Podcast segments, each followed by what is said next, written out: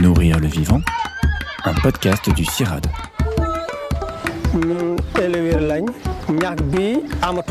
Ce dérèglement climatique a aussi un impact sur plusieurs milliards d'agriculteurs et d'agricultrices.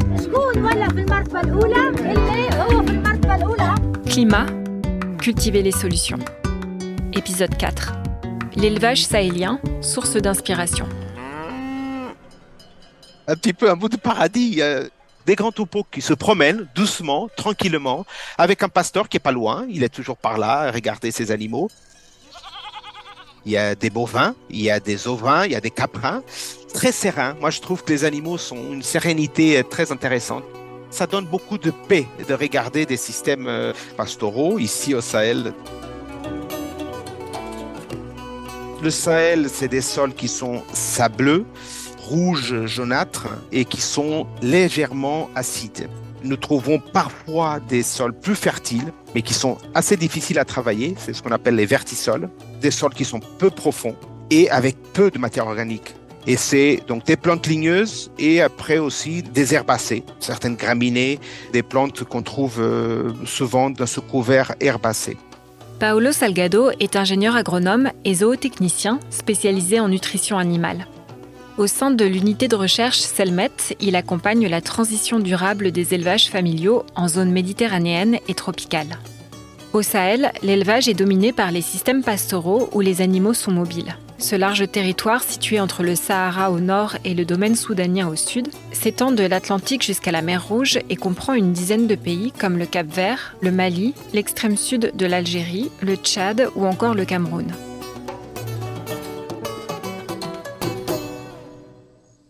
Il y a deux saisons. Une saison humide, courte. Donc, euh, entre juillet et septembre, il y a la période de la mousson, une pluie qui peut être en, grande quantité, mais qui dépasse rarement les 450 mm. Et après une saison très longue où il n'y a rien comme pluie, des mois totalement secs. C'est un, un climat semi-aride, chaud. Et même le Sahel est considéré euh, comme une des régions les plus chaudes au monde, avec beaucoup de jours de température qui dépassent euh, les 40 degrés. Dans une journée, on peut avoir une amplitude thermique de 20 degrés, par exemple. C'est une région par excellence du nomadisme, ce qu'on appelle le pastoralisme transhumant. Les Peuls, les Béjas, les Touaregs, il y a beaucoup de populations qui ont des grands troupeaux et qui vont parcourir des petites distances lors des transhumances saisonnières. Donc à certaines périodes de l'année, ils vont faire des transhumances. On fait bouger les animaux pour aller chercher les ressources alimentaires. C'est une activité une pratique qui est très ancienne, basée sur une relation entre les éleveurs, les troupeaux et le milieu exploité par les troupeaux. Et cette euh, relation, elle existe depuis euh, environ 10 000 ans, hein, quand on a commencé à domestiquer certains mammifères herbivores, des animaux qui sont très rustiques, qui sont adaptés à vivre avec si peu.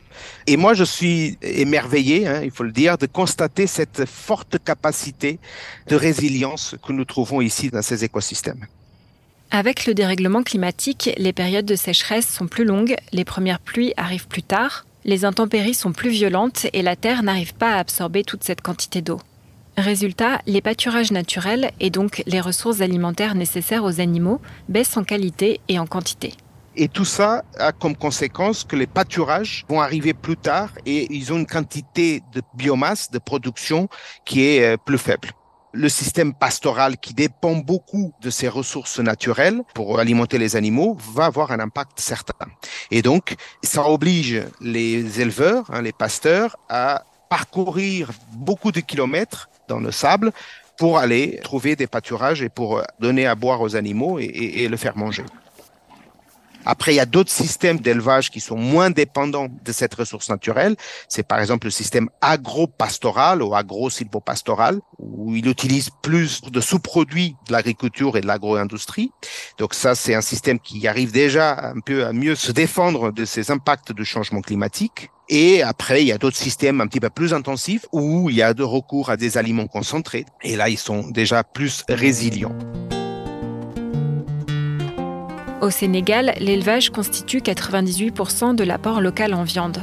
Il contribue énormément à l'autosuffisance alimentaire du pays. C'est un système qui alimente beaucoup de gens. Hein. Ça couvre les besoins alimentaires de peut-être presque 300 millions de personnes dans plus d'une trentaine de pays africains.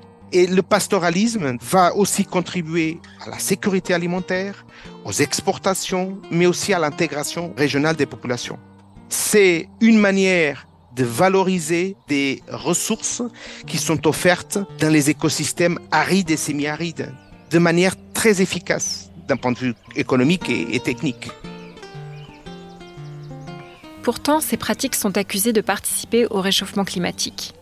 Critiqué, le pastoralisme est considéré comme polluant en raison des émissions de méthane, un gaz à effet de serre produit par la digestion des ruminants. C'est une vérité qu'on ne peut pas euh, contredire. Ils émettent du méthane un gaz qui a un effet de serre qui est très important, qui est un terme de réchauffement global, c'est 34 fois supérieur au CO2. Quand on mesure la production de gaz à effet de serre liée à l'élevage, la FAO estime que l'élevage est responsable de 14,5% des émissions anthropiques totales de CO2 qui sont estimées par le GIEC. Ces chiffres, normalement, ils sont exprimés d'une manière qui convient plus, on va dire, au système du Nord. C'est-à-dire, on va exprimer cette intensité d'émission par rapport à une performance animale, à une quantité de lait ou de viande. Je vous donne un exemple. Dans un système d'élevage intensif européen, une vache peut produire facilement 30 litres de lait dans une journée. Alors que si on compare avec un système d'élevage pastoral, une vache produit rarement plus de 3 litres de lait, donc 10 fois moins. Si on fait le rapport entre la quantité de gaz qui est produit par les vaches, on va voir que les vaches sahéliennes semblent émettre plus que les vaches européennes parce qu'on va diviser ça par la quantité de lait produit. C'est une manière d'exprimer le potentiel néfaste de l'animal sur l'environnement qui est un petit peu euh, déséquilibré. On ne peut pas regarder l'élevage uniquement se résumer au gaz à effet de serre. Il y a tellement d'autres activités, fonctions de l'animal qui sont très importantes à prendre en compte. C'est une forme d'épargne, c'est une forme de transport de biens, de produits, c'est aussi la manière d'améliorer la fertilité des sols, c'est un symbole de prospérité, etc., etc. Et donc, c'est cette multifonctionnalité de l'élevage pastoral qu'on devrait prendre en compte quand on analyse l'impact de systèmes, surtout les systèmes d'élevage pastoraux ici au Sahel. Les chiffres des émissions mondiales dues à l'élevage sont donc fondés sur les élevages intensifs des pays du Nord. Le calcul est faussé.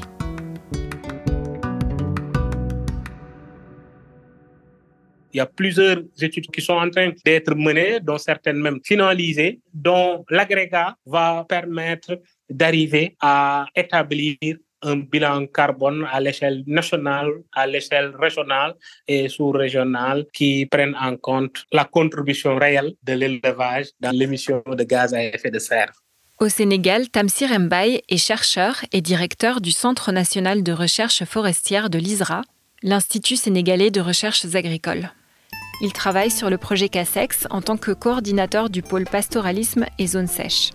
Pendant longtemps, le pastoralisme a été considéré comme le parent pauvre du développement du monde rural. Et de plus en plus également, on est en train de démontrer que l'impact du pastoralisme sur le changement climatique n'est pas aussi négatif qu'il le serait si tenté qu'on considère le pastoralisme à l'échelle des territoires où il se développe.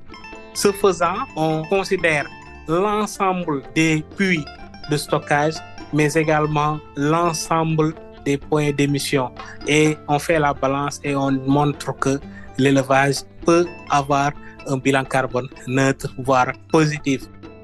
Cela donne des perspectives très très intéressantes pour les communautés pastorales et leur permettre également d'accéder à des projets, des programmes, mais également permet à l'État aux États sahéliens de mieux négocier avec euh, les bailleurs de fonds des projets pour accompagner les communautés pastorales. Parce que le frein que constituait l'élevage par rapport aux émissions de carbone semble être euh, revu à la baisse en raison des résultats qui commencent à être obtenus par la recherche au travers de projets comme CASEX.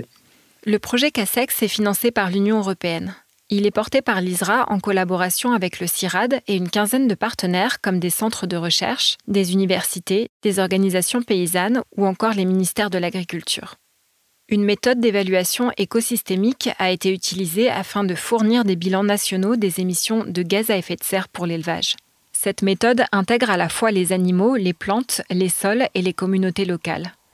Les premiers résultats démontrent que les émissions des animaux sont en fait compensées par le stockage de carbone dans le sol et dans la végétation.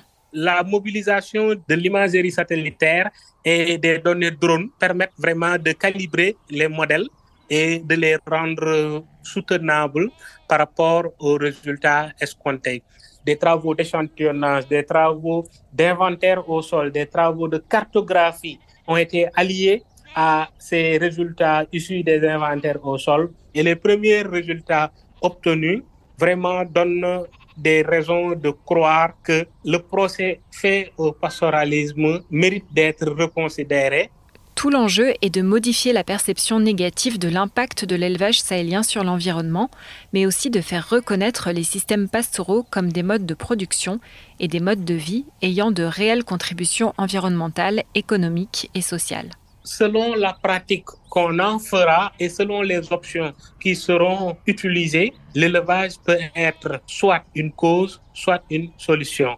Je donne un exemple. Comment travailler sur l'alimentation des animaux pour réduire les émissions de gaz à effet de serre, surtout le méthane, et arriver à intégrer de plus en plus des ressources ligneuses dans l'alimentation des animaux c'est comment utiliser le feuillage de certains arbres et arbustes qui permettrait de réduire l'émission en méthane et donc de diminuer l'impact de l'élevage sur le carbone libéré.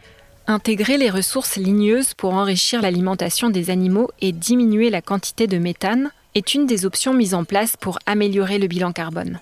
Les efforts se concentrent aussi sur la capacité de stockage de l'écosystème, que ce soit par le reboisement participatif ou la sécurisation des points d'eau. C'est ce qu'on appelle les puits de carbone, des éléments naturels qui viennent piéger le CO2. Ce qui est prévu, et ça a même démarré, c'est de travailler avec les communautés dans le cadre d'ateliers participatifs et à partir de leurs connaissances endogènes, on travaille à l'identification, voire à la co-construction d'options d'atténuation pour diminuer l'empreinte carbone de l'élevage. Le pastoralisme valorise un milieu extrême. Les animaux sont certes émetteurs de carbone, mais ils participent aussi à l'équilibre de ce milieu. Pour les deux chercheurs, une des manières d'appuyer cette pratique ancestrale serait la mise en place de dispositifs réglementaires pour aider et faciliter la vie de ces populations. Moi, je dirais que c'est un peu paradoxal quand même euh, ce qu'on vit aujourd'hui. L'élevage au Sahel a des forts enjeux pour la sécurité alimentaire, etc., et peut se développer, mais en même temps, nous avons des soutiens qui sont relativement faibles de la part des gouvernements. Il y a une mauvaise compréhension parfois, il y a des perspectives qui sont biaisées, et il y a aussi des approches bureaucratiques et des intérêts qui sont déformés c'est vraiment un projet qui est venu à son heure parce que qui permet de mieux accompagner les communautés pastorales, de mieux accompagner les collectivités territoriales locales, mais également de mieux accompagner les États en termes de définition de politique publique nationale et locale. Nous espérons qu'avec les travaux du projet CASEX, que nous allons encourager les gouvernements du Sahel et les acteurs du développement à investir et à appuyer ces activités à la fois pour lutter contre les changements climatiques, mais pour aussi assurer cette transition du pastoralisme vers des pratiques agroécologiques et adaptées. Les scientifiques, euh, après avoir obtenu un certain nombre de résultats, doivent collaborer avec euh, les institutions publiques au travers de politiques publiques locales chaque commune, par exemple, pourrait choisir d'identifier les zones d'élevage, les zones de pastoralisme et d'aménager ça avec euh, des arbres, des lignes qui contribueraient au stockage de carbone. De travailler également à l'utilisation des bouses de vache comme de l'énergie qui permettrait de moins s'attaquer aux arbres et de rendre durable le stockage de carbone. En tout cas, il faut aller vers le lien entre politique publique locale et résultats obtenus par les chercheurs. Ce que j'aimerais bien dire là-dessus, c'est qu'à travers les résultats du projet, nous espérons montrer une autre image des activités pastorales. C'est une activité résiliente, même si on a besoin de la faire évoluer pour certaines pratiques face au changement climatique et pour optimiser aussi le rôle des animaux dans le bilan carbone. Donc il y a encore des choses à faire mais on est convaincu que si on arrive à bien les gérer, ce sont des systèmes qui sont bénéfiques pour l'environnement et pour l'économie locale. On peut aussi avancer des impacts positifs sur la biodiversité, sur la gestion des feux, sur la restauration de la fertilité des sols et le recyclage de la biomasse euh, des écosystèmes.